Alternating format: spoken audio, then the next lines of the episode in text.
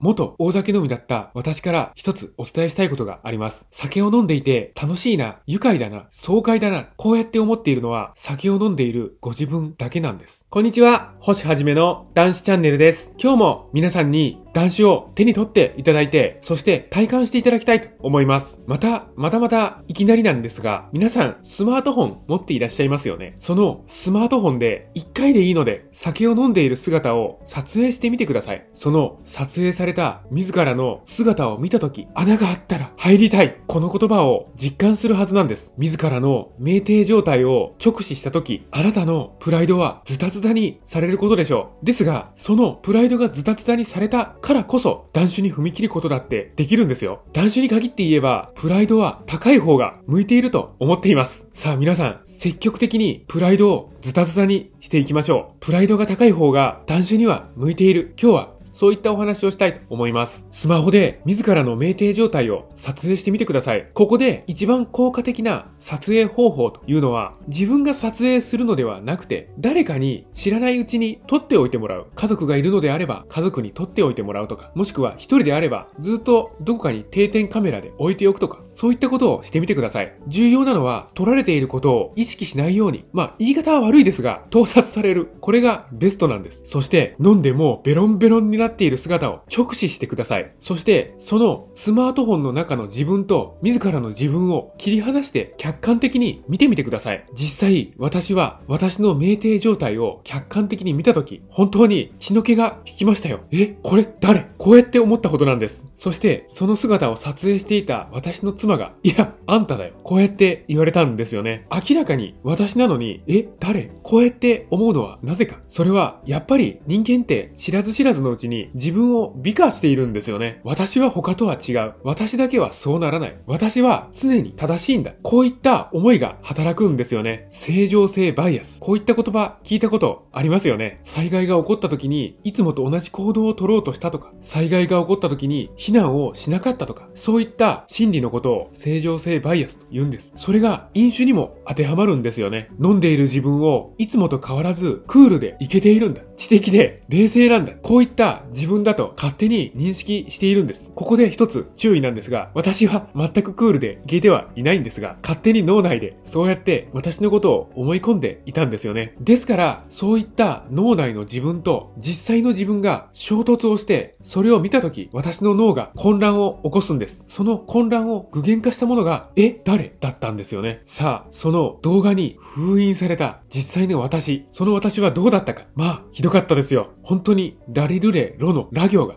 全く言えてません。よくコントとかドラマとかで出てくるじゃないですか。ラ行が入れてない、酔っ払いの演技をされている方々。ラリルレロが全く言えてないんですよね。もうちょっと恥ずかしくて言えないぐらいなんですが、ま、ラリルレロが言えていない。全く舌も回っていない。そして行動も挙動不審。本当に見ていて恥ずかしくなるぐらい集体だったんですよね。それを見た時に私は本当にもう耐えられない。耐えられない。こういう気持ちだったんです。もうこんなのは嫌だ。こんなのは自分じゃない。一刻も早く酒を立たなければいけない。こういった気持ちが本当に強く湧いてきたんです。本当に案外聞きますよ。自らのプライドをズタズタボロボロにされるのは、ぜひ一回撮影してみるのを本当にお勧めします。やっぱりプライドは高く行きたいものですよね。もちろん余計な成長の邪魔になるようなプライド、こんなものは捨て去っていいんですよね。ですけども、やはり自分の中に一本芯がある。こういったプライド、いわゆる自分の軸といったものは絶対に持って生きていくべきなんです。飲んでぐでんぐでんになった自分はめっちゃくちゃダサいですよ。何にも面白くないですよ。本当の本当に最悪ですよ。いつも冷静にクールで知的にかっこよく生きたいじゃないですか。そうでなくても、自らの軸を持って、いつもちゃんとして生きたいじゃないですか。そういう脳内の自分を作り上げていますよね。酒をやめて、ぜひ、それを具現化していきましょう。酒をやめれば、そういう自分だって具現化することができますよ。いらないプライドは、スマホで撮影した自分で全て捨て去って、新たな自分を、脳内の自分を具現化していきましょう。男子応援しています。このチャンネルでは、男子の手がかり発信しております。毎日の飲酒習慣をやめたい。酒とは決別したい。こういった方に向けて発信しております。さあ、酒なし生活の扉は開いております。どうぞこちらへ来て、チャンネル登録の方、よろしくお願いいたします。今日もご清聴くださいまして、本当にありがとうございました。